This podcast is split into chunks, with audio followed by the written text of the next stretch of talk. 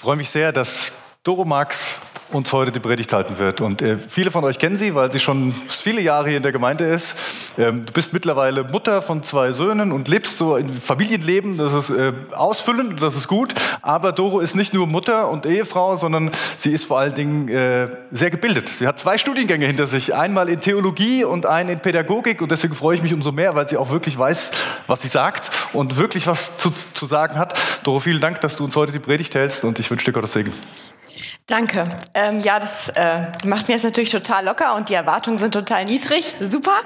Ähm, einen wunderschönen guten Morgen auch äh, von meiner Seite.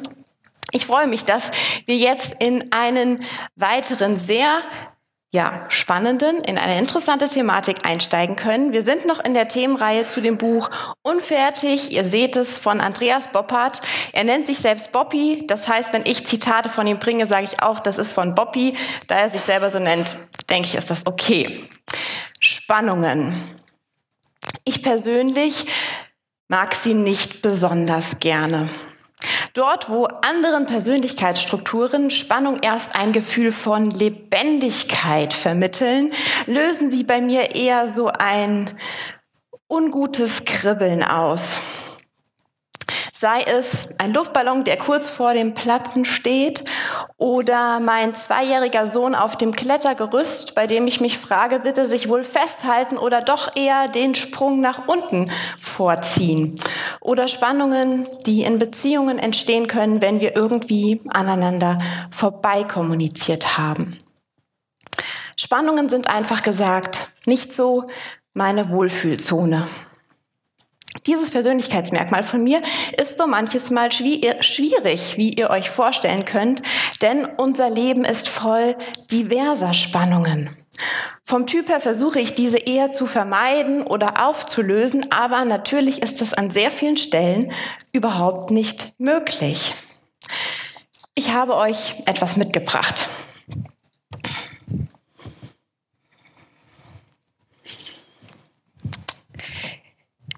Dieses gute Stück. Das ist die Kindergitarre meines älteren Sohnes Henry. Der ist jetzt vier. Er hat die seit drei Jahren und ähm, wie vielleicht aus den ersten Reihen und durch die Kamera möglicherweise zu erkennen ist, er hat damit wirklich alles gemacht, was man mit so einer Gitarre anstellen kann. Und ohne zu viel zu verraten, es ging weit über das klassische Gitarrenspiel hinaus. Ich äh, würde euch mal eine kurze Klangprobe geben. Das ist ein Traum, oder? Was denkt ihr, was ist hier das Problem? Mal abgesehen von mangelnder Qualität. Richtig, es fehlt an Spannung. Ohne Spannung klingt diese Gitarre nicht. Beziehungsweise sie klingt zwar, wie ihr gehört habt, aber wirklich furchteinflößend, ganz grausam. Ich leite daraus mal für uns allgemein ab. Spannungen können nicht nur kribbelig sein oder schwierig, sondern Spannungen haben manchmal auch ganz nützliche, notwendige Funktionen. Und nicht nur unser alltägliches Leben ist voll von Spannungen, die sich nicht einfach vermeiden oder aufheben lassen, sondern auch unser Glaube beinhaltet diverse Aspekte, die definitiv als Spannung zu bezeichnen sind. Bobby schreibt dazu einen entscheidenden Satz. Wenn wir die von Gott erdachten Spannungen aufheben, dann bekommen wir Schieflagen und Probleme. Ich möchte jetzt mit euch gerne beispielhaft ein paar Spannungspaare des Glaubens anschauen. Und ich lade euch ein, das nicht nur sachlich wie eine Aufzählung zu hören, sondern mal zu spüren oder zu analysieren, je nachdem, was dir eher liegt. Wo tendiere ich denn hin? Welche Seite betone ich stärker oder lebe ich stärker? Natürlich bietet sich in dieser Themenreihe als erster Aspekt an die Unfertigkeit von uns Menschen. Wenn wir mit Jesus unterwegs sind, so beschreibt es die Bibel, dann gibt es einen alten und einen neuen Mensch in uns. Ja, wir leben mit Jesus. Wir haben seine Vergebung erlebt. Wir spüren mal mehr, mal weniger seine Nähe. Wir versuchen ihm nachzufolgen, so gut wir können. Wir sind neu. Und trotzdem gibt es so viel in uns, was unfertig ist, wo wir andere beneiden, wo wir nach menschlicher Anerkennung lechzen, wo wir lästern, wo wir lügen, wo wir nicht nach Frieden suchen, sondern es auf Streit ankommen lassen. Diese Liste ist gefühlt unendlich lang. Zumindest bei mir ist das so. Und trotz all dieser Unfertigkeit, all diesem Alten in mir gilt auch, Christus lebt in mir. Er lebt in dir. Unweigerlich ist das ein heftiges Spannungsfeld. Doch Jesus nachzufolgen heißt eben nicht fertig zu sein, sondern es impliziert den Prozess des Werdens, des Lernens und der Heiligung. Also das meint das immer mehr Werden und Handeln wie Jesus. Ein anderes Spannungspaar sind die Aspekte Freiheit und Gehorsam. Es ist absolut wahr, ja, wir sind frei. Wenn wir zu Jesus gehören, setzt er uns frei. In 1. Korinther 6, Vers 12 steht, alles ist mir erlaubt. Es geht bei der Nachfolge Jesu nicht darum, irgendwelche Vorschriften zu befolgen. Wir dürfen, mal platt gesagt, tun, was wir wollen. Unser Handeln und unsere Entscheidungen dürfen ja, sollten sogar die Freiheit als Grundlage haben. Genauso wahr und real ist aber auch die Aussage von Jesus in Johannes 15, Vers 14. Ihr seid meine Freunde, wenn ihr tut, was ich euch gebiete. Hier fordert Jesu offensichtlich auch Gehorsam ein.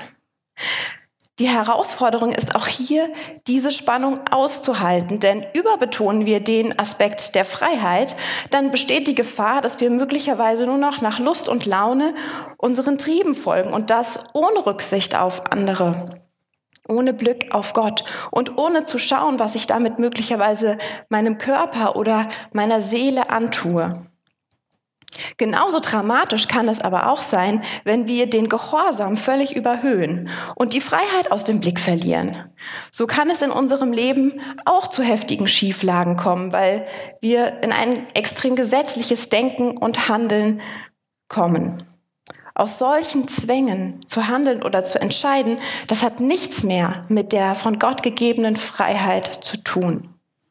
Es braucht also, damit wir, damit unser Leben, unser Glaube gesund bleiben, an manchen Stellen die Aufrechterhaltung dieser dynamischen Spannung. Nicht weniger herausfordernd ist diese Spannung.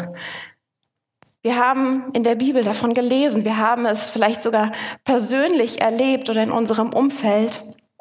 Gott kann heilen. Heilung ist real und Wirklichkeit, auch hier und heute. Und zugleich sehen wir, dass gute Freunde sterben, dass andere krank werden und leiden und sich nur mühsam zurück ins Leben kämpfen. Und die Frage ist, wie können wir das vereinen? Gott tut Wunder, aber nicht in jeder individuellen Situation. Nicht immer so, wie wir uns das vorstellen, wie wir das erhoffen und erbeten. Es ist eine unauflösliche Spannung. Spannungsgeladen seit Jahrzehnten sind auch die zwei Aspekte des Evangeliums, Wort und Tat. Ich muss sagen, ich finde es fast ein bisschen peinlich, aber es ist tatsächlich so, dass unter Christen nach wie vor darüber diskutiert wird, ob jetzt das Wort oder die Tat wichtiger ist. Also ob es nun relevant ist, dass wir als Christen Gutes tun oder ob das eigentlich, wenn man drüber nachdenkt, hinfällig ist, weil es ja am Ende nur darauf ankommt, wie wir Menschen die Ewigkeit verbringen. Warum gibt es so ein Entweder-Oder-Denken? Beide Aspekte stellen eine Einheit dar. Unser Glaube wird ungesund, wenn wir versuchen, diese voneinander zu trennen oder überbewerten. Im Extremen kann das Wort, also die Verkündigung von Gottes eigentlich so guter Botschaft für die Welt in einen völlig blinden Bekehrungseifer ausarten. Und wir verlieren den ganzen Menschen aus dem Blick. Und genauso kann das Auslassen der verbalen Verkündigung dazu führen, dass wir als Christen einfach nur so ja nette, hilfsbereite, freundliche Menschen sind, ohne dass wir eine Verbindung zu unserem Antrieb Jesus Christus herstellen. Jesus selbst sagt in Matthäus 5, Vers 16, so soll auch euer Licht leuchten vor den Menschen. Sie sollen eure guten Werke sehen und euren Vater im Himmel preisen. Das Gute tun und den Vater im Himmel erkennen und ehren, beides gehört zusammen. Egal welches Beispiel dieser Spannungspaare wir uns anschauen, wenn wir der Versuchung erliegen, und ich würde mal forsch behaupten, dass der Mensch immer wieder dazu neigt, die Spannung auf einer Seite aufzulösen, dann führt das zu einer Polarisierung. Das bedeutet, wir rutschen dann in eines von beiden Extremen ab und es wird einseitig, es wird ungesund. Kurzum, nicht so, wie Gott sich das mit ihm unterwegs sein gedacht hat. Bobby hat dazu einen, wie ich auch finde, sehr treffenden Satz formuliert. Nachfolge heißt, den ganzen Jesus zu kopieren und seine Glaubensvorgaben immer wieder neu in unsere Alltagswirklichkeit herunterzubrechen. Den ganzen Jesus zu kopieren meint eben nicht, einen Aspekt überzubetonen, auch nicht dann, wenn es der mir persönlich naheliegendere ist. Und dann auf dieser Seite des Spannungspaars vom Pferd zu fallen, sondern eben das Ganze zu sehen und anzunehmen. Wenn wir das jetzt so offen auf dem Tisch haben, dass unser Glaube offensichtlich von Spannungen durchdrungen ist und es Aspekte gibt, die wie Widersprüche nebeneinander stehen, ist ja die Frage, was machen wir denn jetzt damit? Wie sollten wir denn damit umgehen? Und Bobby stellt als Hilfe für einen gesunden Umgang damit in seinem Buch ein sogenanntes Entwicklungsquadrat vor. Der Hintergrund dieses Entwicklungsquadrats ist, dass er sagt, Gott hat all diese Spannungspaare ganz bewusst in einer bipolaren Abhängigkeit geschaffen. Das bedeutet, es handelt sich zwar um gegensätzliche Pole, aber diese sind aufeinander angewiesen, voneinander abhängig. Dabei gilt, jeder Wert sollte sich in Spannung zu seinem Gegenwert befinden. Also jeder Wert hat einen Gegenwert. Und wenn die in Spannung existieren, dann befinden sich diese beiden Aspekte in Balance und können auch nur dann ihre positiven Effekte freisetzen. Ich weiß, das war jetzt recht theoretisch. Ich versuche das mal etwas ja, äh, klarer zu machen an einem Beispiel. Ah, hier noch nicht.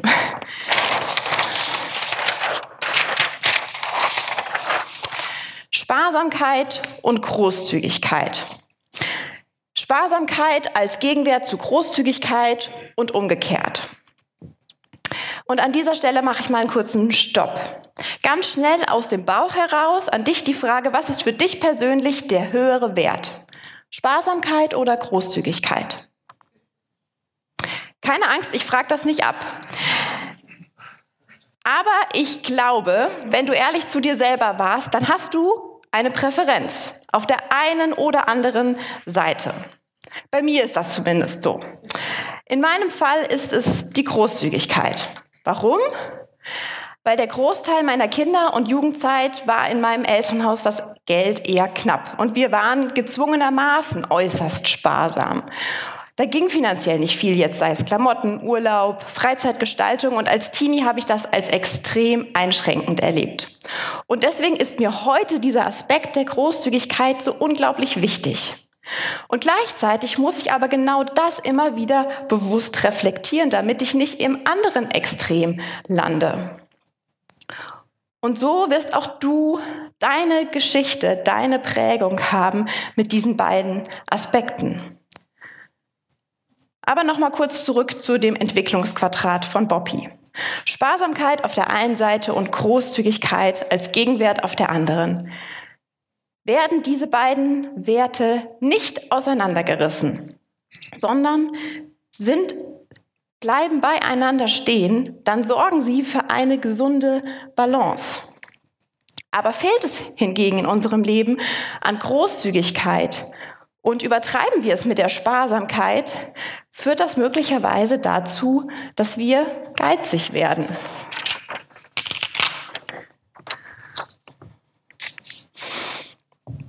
Und genauso ist es, wenn wir super großzügig sind und den Aspekt der Sparsamkeit völlig aus dem Blick verlieren, stehen wir in der Gefahr, dass wir verschwenderisch leben.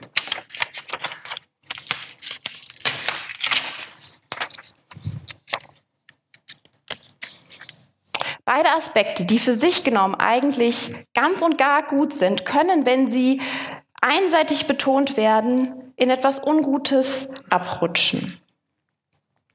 Wo auch immer jetzt am Beispiel von Sparsamkeit und Großzügigkeit deine Tendenz stärker hingeht, sowohl für dieses Beispiel gilt, aber auch allgemein, unsere Präferenzen kommen nicht von ungefähr. Diese Präferenzen haben stets etwas mit unserer Persönlichkeit zu tun, mit unserer Lebensgeschichte, mit unserer Prägung, wie wir aufwuchsen, welche Glaubenssätze uns eingepflanzt wurden und auch gegen welche wir uns vielleicht so bewusst abgrenzen, dass wir wieder auf der anderen Seite vom Pferd landen, wenn wir das nicht reflektieren. Es ist mir ganz wichtig an dieser Stelle zu sagen, dass du Tendenzen hast zu einem von diesen zwei Werten, die gegenüberliegen. Das ist so menschlich. Das ist eigentlich total normal. Der Mensch neigt immer wieder zu Polarisierung und dazu, sich eben je nach Persönlichkeit und Prägung stärker für den einen oder anderen Wert einzusetzen. Und ganz natürlich ist auch, dass wir uns selbst als den subjektiv Richtigen empfinden, als denjenigen, der den wichtigeren Wert vertritt und wahrt. Den Vertreter des gegenüberliegenden Wertes nehmen wir dann ja quasi als Gegner wahr, als den, als die Verkörperung einer falschen Haltung. Und ich muss gestehen, ich habe mich bei diesen Gedanken sehr ertappt gefühlt. Und ich habe gemerkt, wie häufig ich den Blick auf die meiner Meinung nach falsche oder eben richtige Position lenke und dabei merke ich gar nicht, dass ich durch meine Überbetonung und Einseitigkeit erst in diese seltsame Position gekommen bin, etwas als falsch oder richtig zu bewerten, was mir gar nicht zusteht. Ich glaube, häufig haben wir so viel Angst vor diesem vermeintlich Falschen. Dabei ist die Gefahr, die von Einseitigkeit ausgehen kann, wesentlich zerstörerischer. Ziel oder Ergebnis dieses Entwicklungsquadrats wäre also, diese dynamische Spannung zweier gegenüberliegender Werte auszuhalten, beide stehen zu lassen, ohne den einen oder anderen abzuwerten. Zwei Begriffe möchte ich an dieser Stelle noch ins Spiel bringen. Und ich muss sagen, dass deren Umsetzung oder Integration in meine Denk- und Handlungsmuster durchaus eine Herausforderung für mich sind. Der erste Begriff, das ist ein schöner Zungenbrecher, ich habe den ähm, öfter geübt, um den jetzt richtig auszusprechen, das ist die sogenannte Ambiguitätstoleranz. Sie bedeutet eigentlich einfach das Ertragen von Mehrdeutigkeit. Das heißt, ich kann das Gefühl aushalten, dass ich in manchen Themen oder Fragestellungen keine eindeutige Antwort geben oder erhalten kann. Mehrere Deutungen bleiben gleichwertig nebeneinander stehen.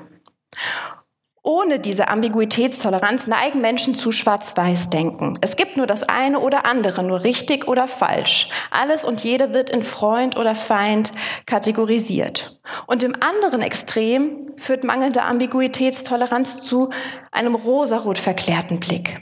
Jegliche Differenzen werden geleugnet oder verdrängt. Ambiguitätstoleranz ist folglich die Fähigkeit, sich der beiden Seiten eines Pferdes bewusst zu sein, ohne auf einer herunterzuplumpsen. Der zweite Begriff ist Pluralismusfähigkeit. Dieser Begriff muss vom anderen unterschieden werden. Denn Pluralismusfähigkeit bedeutet, den anderen stehen zu lassen in all der Andersartigkeit mit seiner gegensätzlichen Meinung. Pluralismus erträgt also den, den, anderen, dessen Antworten sich eindeutig von meinen unterscheiden. Im Bild gesprochen, Pluralismusfähigkeit ist die Bereitschaft, auch dann noch zusammen weiterzugehen, wenn beide auf unterschiedlichen Seiten vom Pferd gefallen sind. Schlussfolgerung wäre, je weniger von der Ambiguitätstoleranz vorhanden ist, desto mehr Pluralismusfähigkeit benötigen wir. Sonst ist die Konsequenz, wir bleiben nicht zusammen. Vielleicht fragst du dich jetzt, puh, was soll denn eigentlich diese ganze Thematik? Müssen wir um jeden Preis immer beieinander bleiben? Nein, müssen wir nicht. Ich glaube aber dennoch, dass es aus unterschiedlichen Gründen wichtig ist, sich mit der Thematik der Spannung auseinanderzusetzen. Zum einen etwas, weil es etwas mit mir ganz persönlich zu tun hat. Ich als Mensch bin unfertig. Aber ich möchte dabei nicht stehen bleiben. Ich möchte all das Potenzial entdecken und entfalten, was Gott in mich gelegt hat. Und dafür ist diese Auseinandersetzung mit der Thematik der Spannung essentiell. Die Spannungen unseres Glaubens wirken sich unweigerlich auf unser Gottesbild aus. Wenn ich Gottes gesetzte Spannungen nicht aushalte, sondern etwas einseitig überbetone, überwerte, dann wird mein Gottesbild schief, dann wird es verzerrt und schräg und zwangsläufig wird dann auch meine Beziehung zu ihm irgendwie schräg. Zum anderen halte ich es für absolut relevant, dass wir uns mit dieser Thematik befassen, weil es etwas mit mir und den Menschen um mich herum zu tun hat. Wie ich sie wahrnehme, wie ich mich ihnen gegenüber verhalte und wie ich in diesem Umgang vielleicht noch Jesus ähnlicher werden kann. Und es hat Auswirkungen auf uns als Gemeinde, nämlich ob Spannungen und Unterschiede und unser Fallen vom Pferd auf unterschiedlichen Seiten dazu führt, dass wir uns trennen, möglicherweise sogar im Streit oder ob wir einen guten gemeinsamen Weg finden. Und zu guter Letzt der Punkt, den ich als den Wesentlichen betonen möchte. Jesus hat uns das Spannung aushalten vorgelebt. Und Gott hat diese Spannungspaare bewusst integriert. Sie sind nicht ein Zufallsprodukt, weil Gott sich gerne unserer Logik entzieht.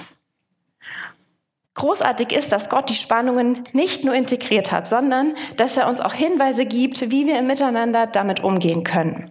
Und ich möchte dazu nun grob Richtung Ende der Predigt noch einen Blick auf einen Textabschnitt im Römerbrief werfen. Diese Zeilen schreibt Paulus an die Gemeinde in Rom, in der es viele Christen gab, die zuvor dem jüdischen Glauben folgten. Und von ihrer Glaubenstradition und Kultur her kommend waren ihnen unterschiedliche Vorschriften zum Thema Essen super wichtig. Und die wollten sie auch als Nachfolger Jesu jetzt nicht einfach mal so über Bord werfen. Neben diesen sogenannten Judenchristen gab es aber auch viele Menschen, die zum Glauben an Jesus kamen, die vorher überhaupt nichts mit der jüdischen Tradition zu tun hatten. Und so waren ihnen auch diese Speisevorschriften vollkommen fremd. Und für sie war natürlich die Frage, warum soll das jetzt für uns Relevanz haben? Und genau in dieser Spannung entstand in der Gemeinde die Frage, ja, wer hat denn jetzt recht? Müssen die Judenchristen ihre ganzen lustigen äh, Speisevorschriften über Bord werfen oder müssen die anderen sich jetzt daran halten, obwohl das auch überhaupt nichts mit ihrer eigentlichen Tradition zu tun hat? Paulus gibt hierzu folgende Hinweise. Nehmt den, der in seinem Glauben schwach ist und meint, sich an bestimmte Vorschriften halten zu müssen, ohne Vorbehalte an.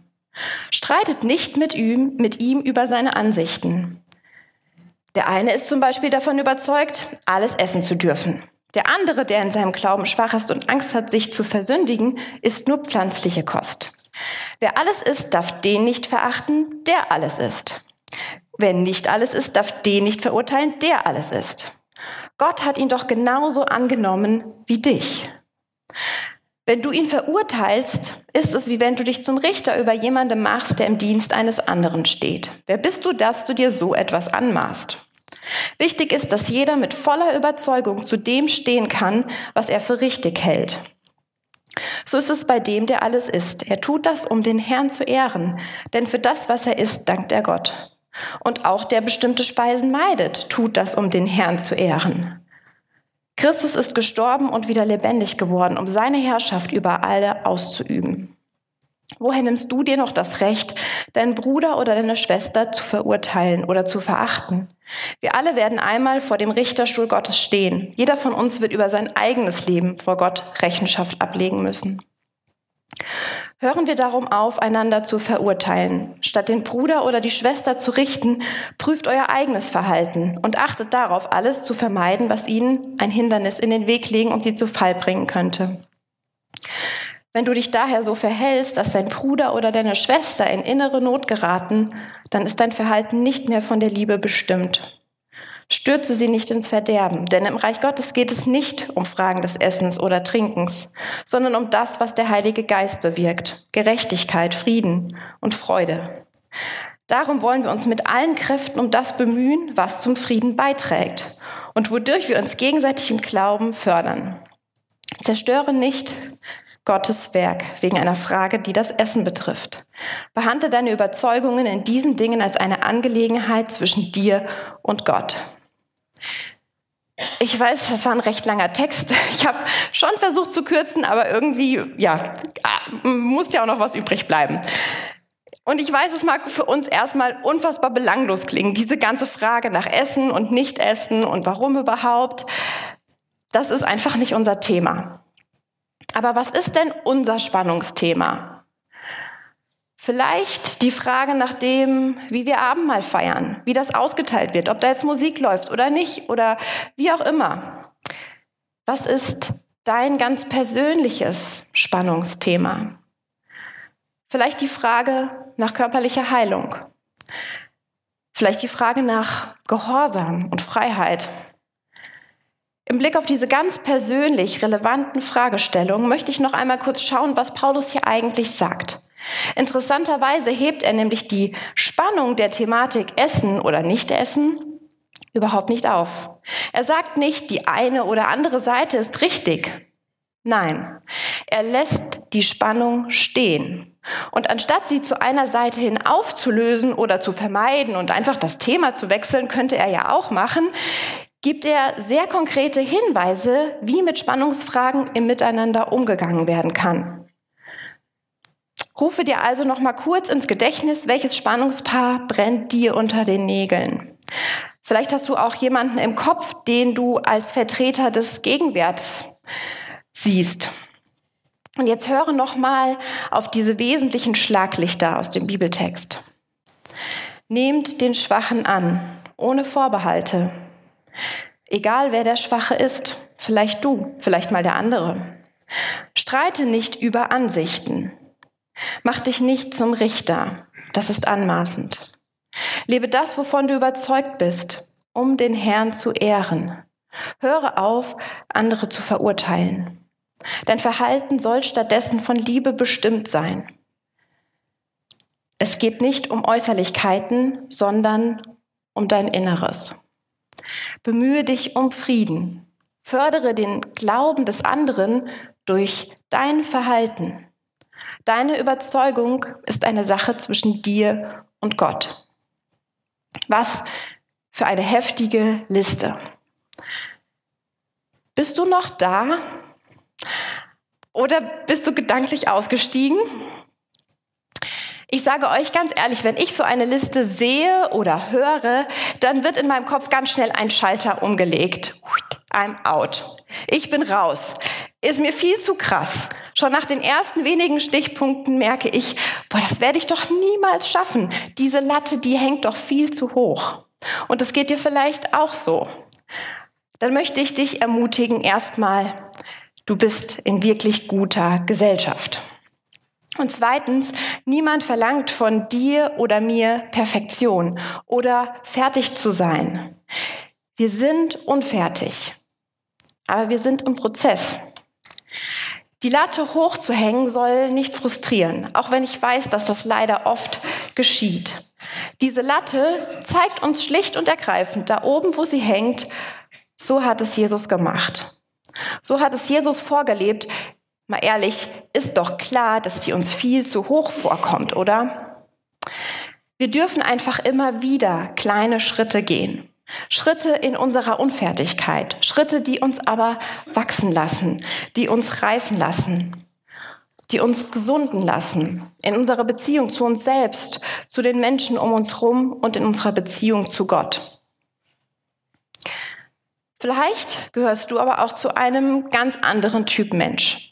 Und du hast bei meiner Frage nach deinem persönlichen Spannungspaar überhaupt nichts aufpoppen gehört in deinem Kopf. Vielleicht, weil du von Natur aus zu den ganz Entspannten gehörst und Unterschiede sehr locker nebeneinander sehen kannst. Ganz nach dem Motto, ach, jedem das Seine. Dann darf ich dir mal noch zwei provokante Fragen stellen und ein bisschen auf die Füße treten. Wäre es möglich, dass du alle unbequemen Spannungen des Glaubens einfach gekappt hast, dass du sie einfach nicht mehr bei dir haben möchtest?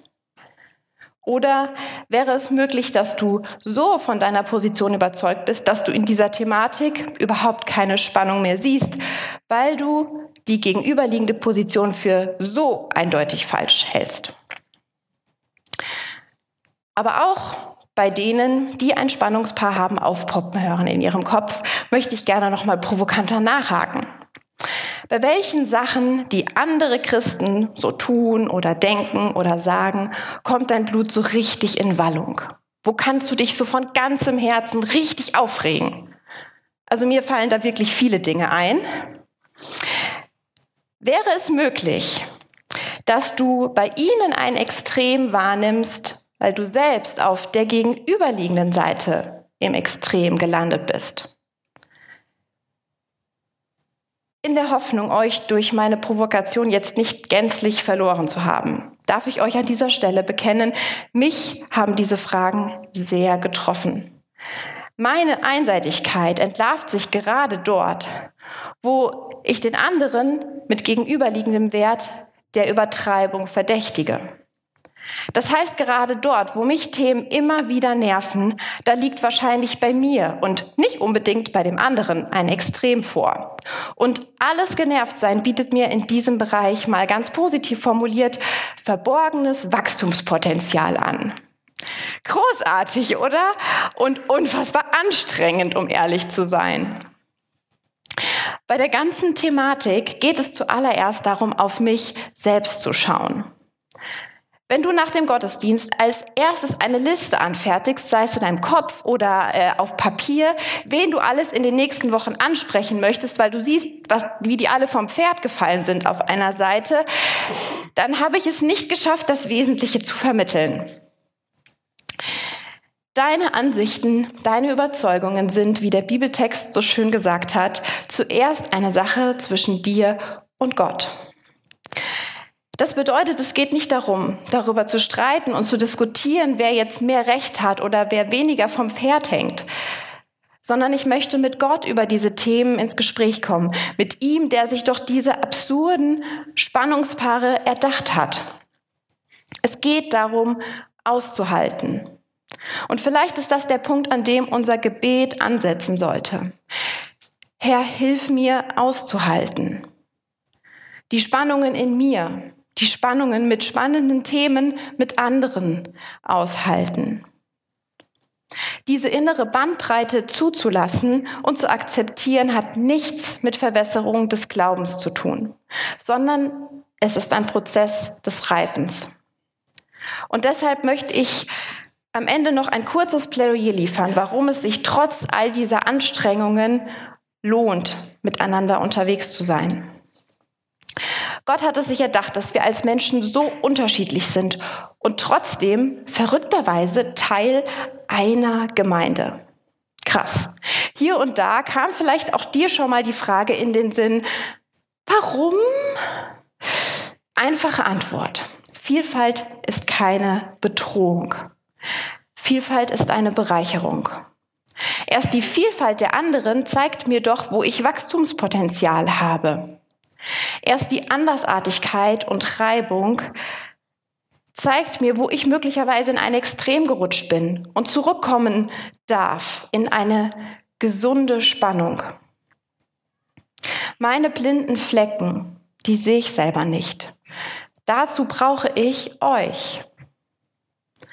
Wenn Nachfolge bedeutet, den ganzen Christus zu kopieren, dann haben wir doch gemeinsam mit all der Vielfalt, die wir hier zusammenbringen, die besten Chancen, genau das zu erleben.